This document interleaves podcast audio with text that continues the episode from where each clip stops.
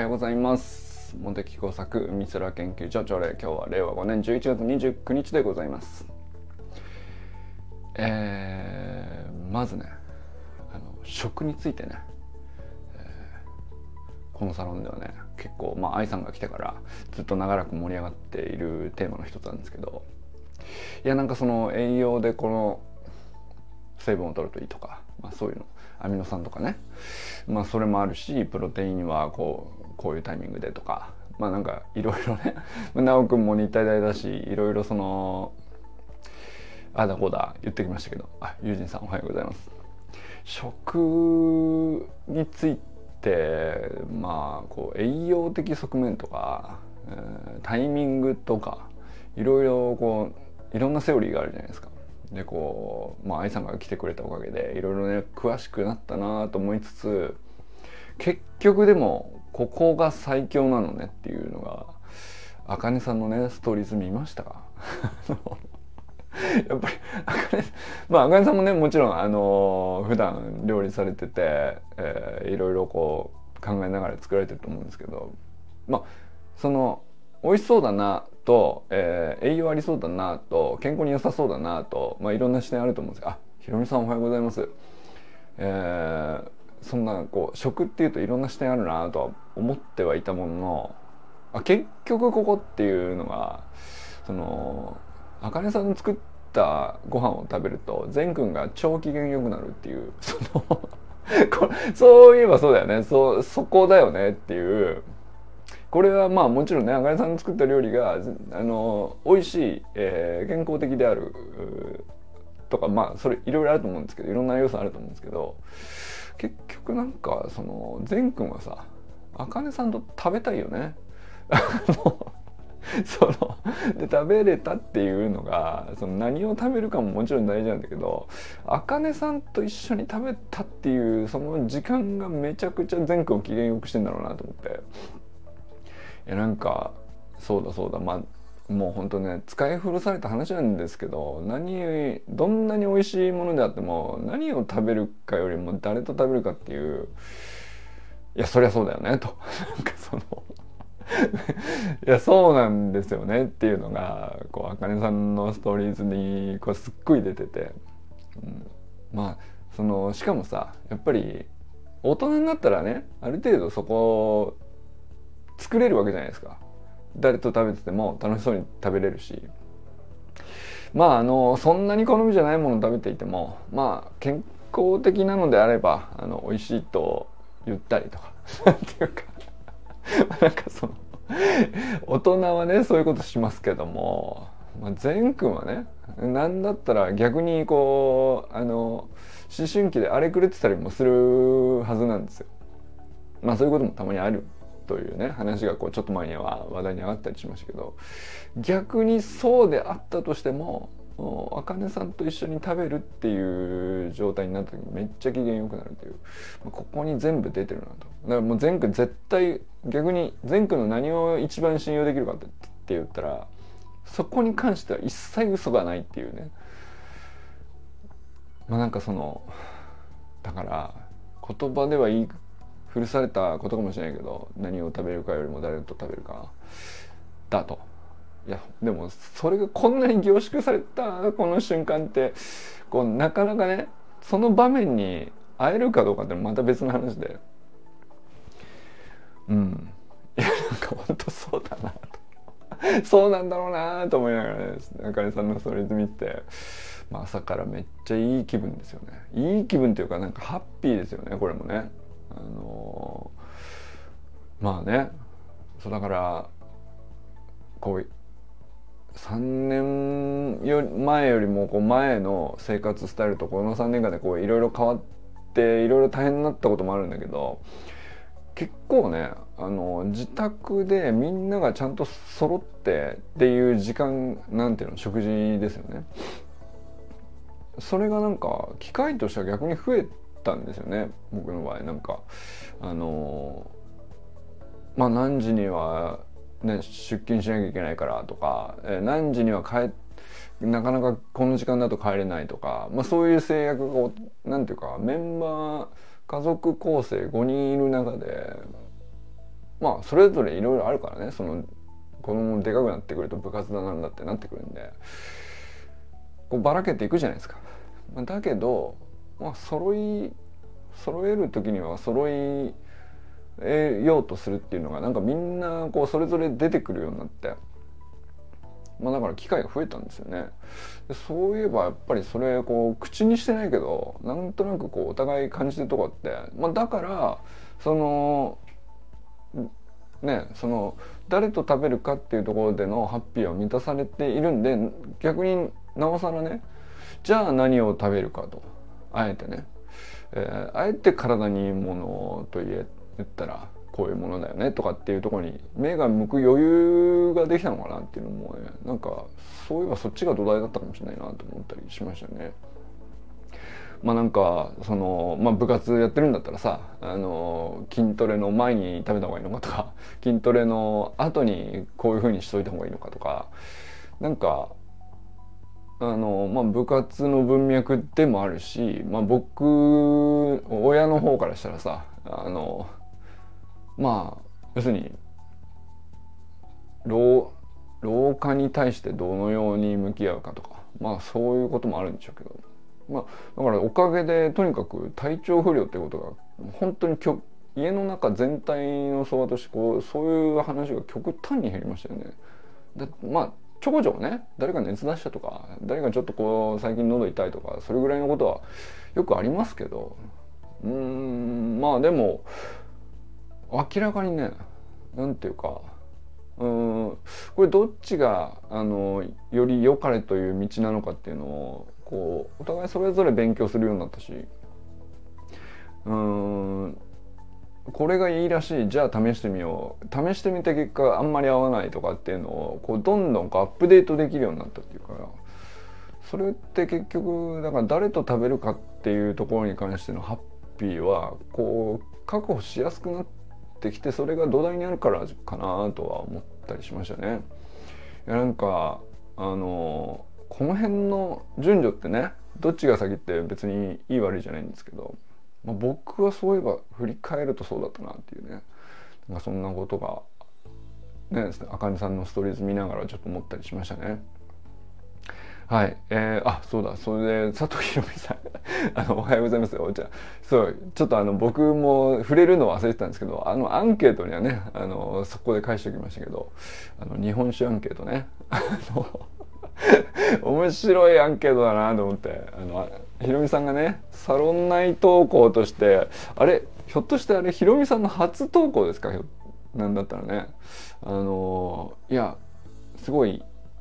まあ他の人の研究のお手伝いっていう文脈かもしれないですけどいや研究所にあれをね投稿していただけるっていうのは非常に何て言うかあ面白いの掘 り込んできたなと 思いましたね。まあ僕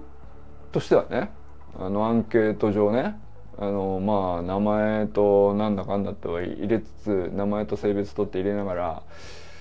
結局日本酒僕飲めないんでね。飲めない。知らないっていうことばっかりのアンケート結果になっちゃいましたけど。ただねあのー、味は好きなんですよ割と。あのアルコールに対する耐性がアルコール分解に対する一切の能力がないもんであの残念ながら飲めないんですけど味自体は割と好きなんですね。なんで本当にもう舌に触るぐらいの感じでしか摂取できないんですけどもなんていうかだから利き酒とかっていうのもねなんかだから、まあ、新潟実家新潟だしいろんなお酒あるんですけどまあなんかあこれがいいお酒なのかなとかその銘柄とかちゃんと覚える興味があんまり湧かないんだけどただ舌に触れさせた時の、まあ、要するにアルコールに弱い分だけねなんかこう上質なものじゃないと受け付けないっていうそこのリトマス紙にはなってるんですよね。だから割とねおもなんていうかお酒飲めないなりにあの味は分かると言ったらまあちょっと格好つけてるかもしれないけどあのやっぱあんまり美味しくないんだろうなというかあんまり評価されてなさそうげなお酒とあのなんかこう知る人ぞ知るみたいなやつあるじゃないですか。まあそういうのってあの結構詳しい人がねあの飲み比べたりしてこう本当にこう俺はこれが好きなんだみたいないろいろね一言ある人結構僕の知り合いに多いんですけどなんかその人の話はねすごく面白く聞けるんですよね。なんていうかそういう人ってなんでこの味になったのかをあの事細かに調べててどういう蔵でどういうふうに寝かしてどういう水を使ってでどの米じゃないとこの感じが出ないみたいなことまでうーん なんていうかいやその本業の研究より研究してんじゃないかなっていうね、まあ、気象学者でいくとね。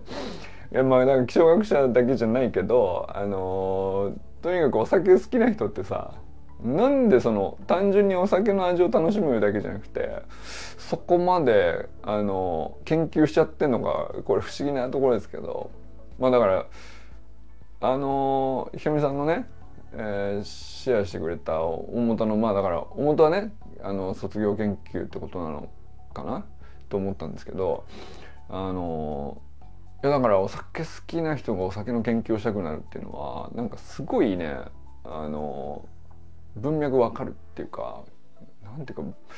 あの今日珍しく僕にしても珍しいんですけど結構共感しちゃうんですよね。確かにすっごい不思議だよなと。これ調べたくなるやつだなっていう。なんで調べたくなっちゃうのかっていうのはあのあんまりなんだろうな大層な大義を掲げて、えー、こういうことを明らかにすべきであるみたいなのね。あの僕にはそういうところは極 極端な話全くないんだけどただ世の中にそういうものがあってみんなに愛されてるみたいな事実だけをパッと見た時にこれ不思議だよなってすげえ思っちゃうんですよね。で調べたくなっちゃうねそれはねって。なんかその まあ割とシンプルなアンケートだったんで、まあ、すぐみんなねあの答えてくれてましたけどなんか、まあ、みんながそのアンケートに何答えたのかの回答も何だったらサロン内限定で共有しても面白そうだしあとはなんだろうなあのおすすめはこれだっていう話になっても面白そうだしなぜおすすめなのかって言ったらいきさつとか、えー、まああの一言こうこだわってるところがあるんだったらあのこういうことがあるんですよっていうのをね話すだけでも割と深まりそうですよね。で結構奥深いと思うんだよね。なんかその砂塚さんとかもこうあのおっしゃってましたけどこれやっぱりねもう当然ねあの気温だとか水の質だとか何だとかって関わってくるからあのこれは気象とか気候とか当然こう関与してるはずなんですよ環境条件的には。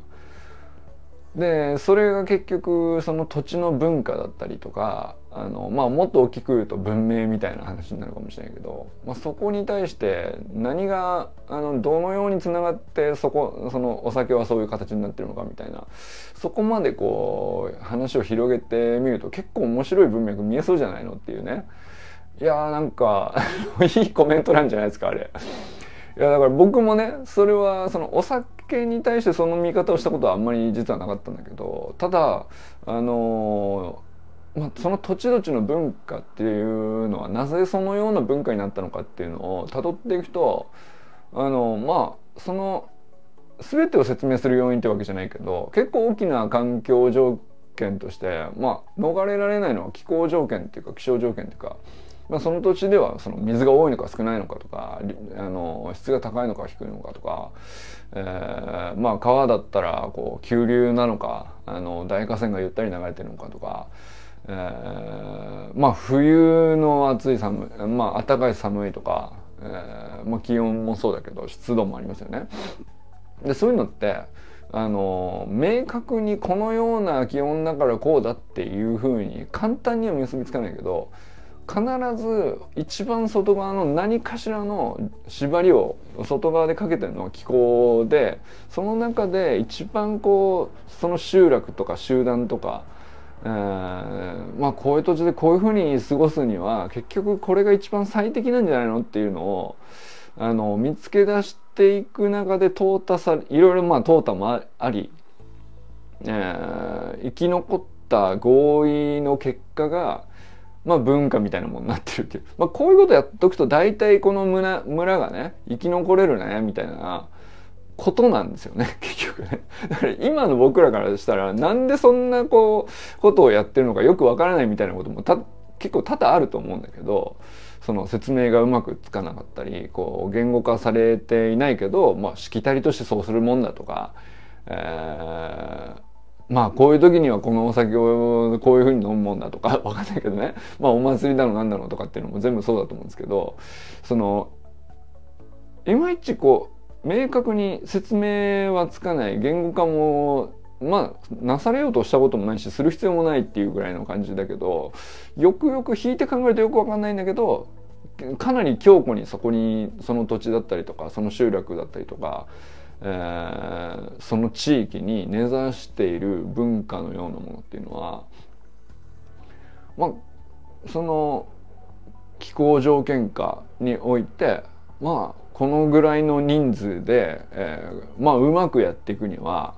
あの要するにその1年2年5年10年っていう短期の話じゃなくて、まあ、末永くうまく生き残って、まあ、引き継がれていくには大体この辺のことをやっとくと残るっていう、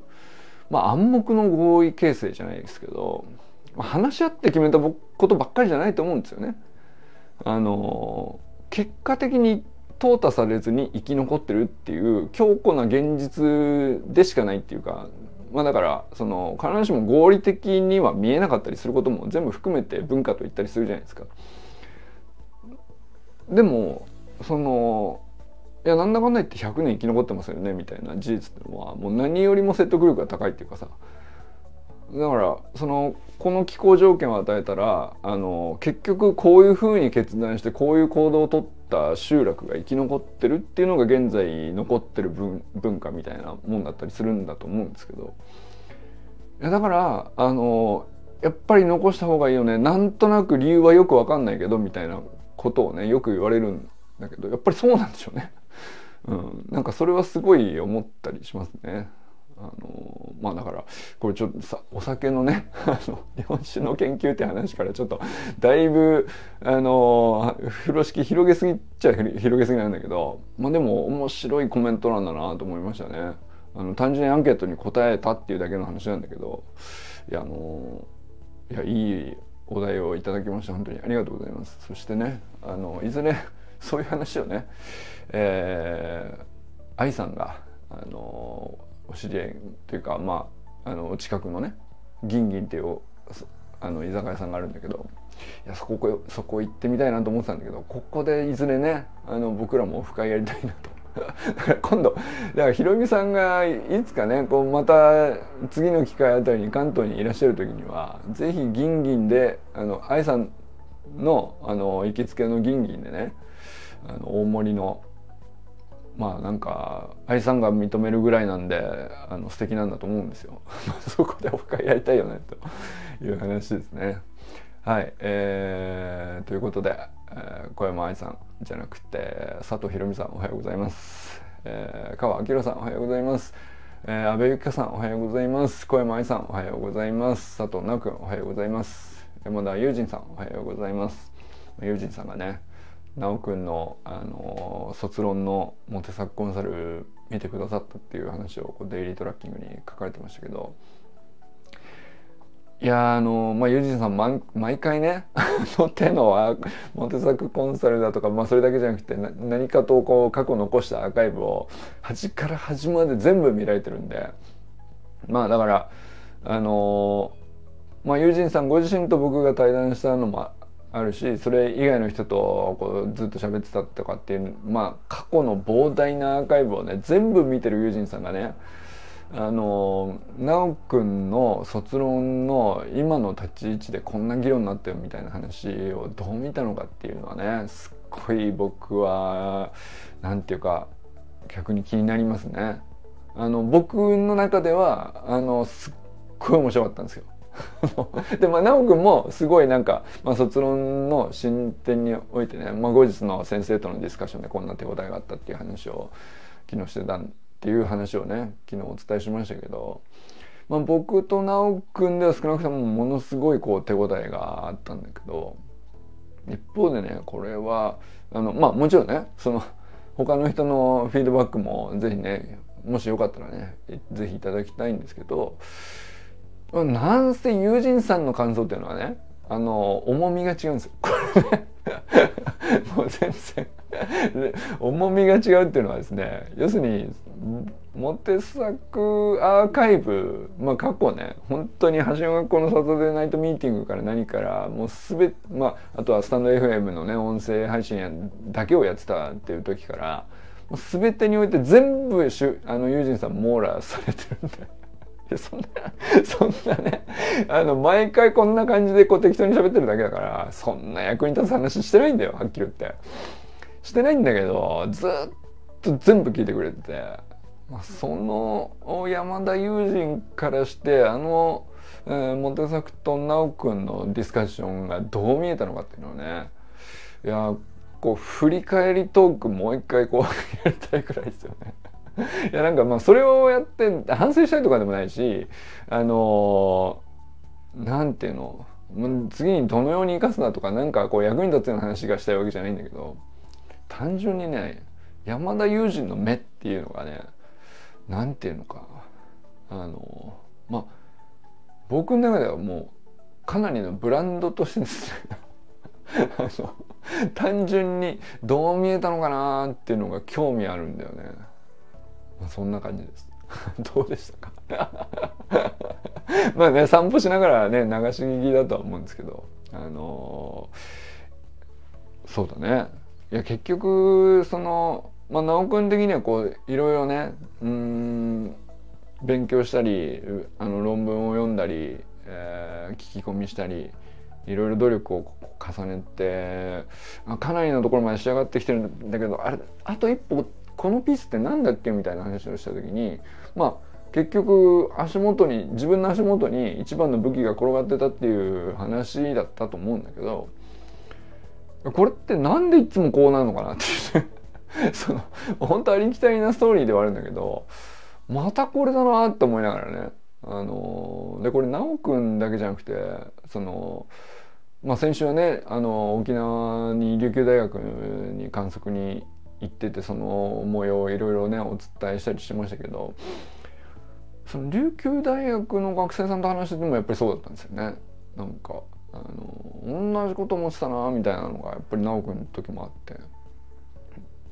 なんかこう人って頑張ったり努力したり夢中になって集中してこう良いものを作り上げるっていう時に、まあ、必ずこのフェーズを経るんだなっていう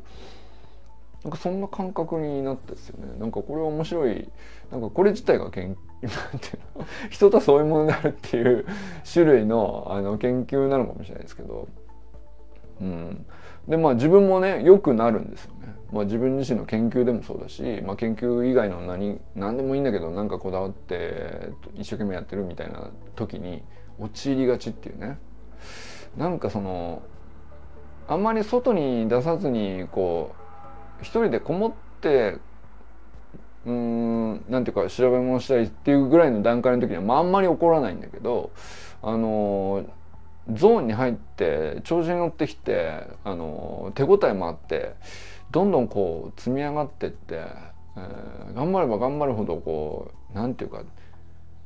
重ねてる実感があってさ。積み重ねられてる実感があって成果も感じててみたいなそういう時に大体こうなるっていうねなんかそういうのがある気がしましたよね。いやそれはなんか僕の中ではねあの表作コンサル通じて逆にこう学んだことだったかもしれないですね。なんかもっと早くにうん気づいてても良さそうだったけど今の今まで逆に気づかなかったっていうのもね面白い話だっていうかあのそんな場面にあの過去を要するに振り返ったらいくらでも出会ってたから法則っぽく、うん、もっと5年前とかに気づいてても良さそうだなとも思ったりしたけど思わなかったんだよねその時はね。その時はその時でその人個人の個別の話だとしか理解してなかったことがなんかこの間の直君の時にあこれやっぱりすごい普遍的なルールだなっていうか必ずこのフェーズを経るものなんだなっていうなんかそんなところに行き着いた気がしたんですよねあ。すごい面白い 僕にとってはねめちゃくちゃこうターニングポイントとは言ったらまあちょっと大げさかもしれないけどあのかなり起点になる話だったなと思い思ったりしましたね。はい、えー、中村修平さんおはようございます。寺石ゆかさんおはようございます。えー、ゆかさんがね、あのー、皆さん見られてると思いますけど、ゆかさんのねウォールで毎日更新されてる走り幅跳びのあのー、ね取り組みですけど、すごいよね。なんかあのー、なんていうの。いやそのさ、まあ、高校生だったらあの感じ分かりますよそのちょっと調子が悪いんであのなんでなのかなと。アドバイスは正しく受け取ってるはずだし正しく理解できてるはずだしあの理解できていることを体にもうまく反映させられてるはずなんだけど結果が出ていないという、まあ、そのフェーズってね、まあ、まあ誰にでもあると思うけどあのまあましてスポーツみたいな話の時に高校生大学生とかだったらね そういうそれはそういうところであのあれ結果が出ないのおかしいなっていう悩みは、まあ、のよくあると思うんですけどちょっと待ってくださいとあのもう還暦なんですよと。その還暦のいやそれプラスそれはそうかもしれないけどあのね素晴らしいコーチに出会って素晴らしいチームに所属して、えーまあ、技術を確実に理解してトレーニングしていや確かにそうなのかもしれないけど落ち込むような話じゃないと思うんですよ だって60じゃんっていう そのいやでもそれをさ本当にちゃんとやっぱりなんていうの年齢言い訳にしないで向き合ってちゃんとこうたどり着いちゃってんですよね。これをこの先輩の背中を見せつけられるっていうのはもう本当僕らからするとね、まあ、でかいあのなんだったら圧ですよ圧。そのプレッシャーだよ。いやあのサボれねえなとは思っちゃうよね。あのゆかさんのあの日々の努力とそして結果に満足せずに何て言うの？でまあ諦めもせずにで落ち込んでも落ち込んだこととちゃんと向き合うみたいなことも全部さらしてさいやなんかこんなお見事で美しいジャンパーいるんですかね？なんかね。っていう毎日の投稿を見てね。いやなんかほんとすげえなと。3メートル40センチですか？ほんとすげえ。だって冬だからねもうね。あの怪我しないでくださいねとにかくね。その今冬だからね。オフシーズンだからね。あのまあでもとにかくすごい先輩持っちゃったよね我々はね。あのこのこの、まあ、ひろみさんもさい一番最近入ってきてくれたサロンメンバーはひろみさんですけど、まあ、ひろみさんの 一番の先輩といえばそうなんだけど。いや偉いとこ来ちゃったなって話ですよね。こんなこんなに努力をまっすぐする人がいるところにねまあ砂塚さんもそうですけどそんな先輩がこうなんか川さんもそうでしょ？ひろみさんもそうでしょ？で、えー、ゆかさんでしょ、まあ、こんなことないんだよ普通ね。うん。いや本当なんていうかただ励まされるでは済まされない迫力を感じたりしますね。えー、清水信之さんおはようございます。山本健人さんおはようございます、えー、森本あかねさん全国関空おはようございます。砂塚森田さんおはようございます。ということでね今日は皆様どなたと笑いますでしょうか。今日も良き一日をお過ごしください。ひろみさん来てくれてありがとうございます。ゆうじんさんじゃあね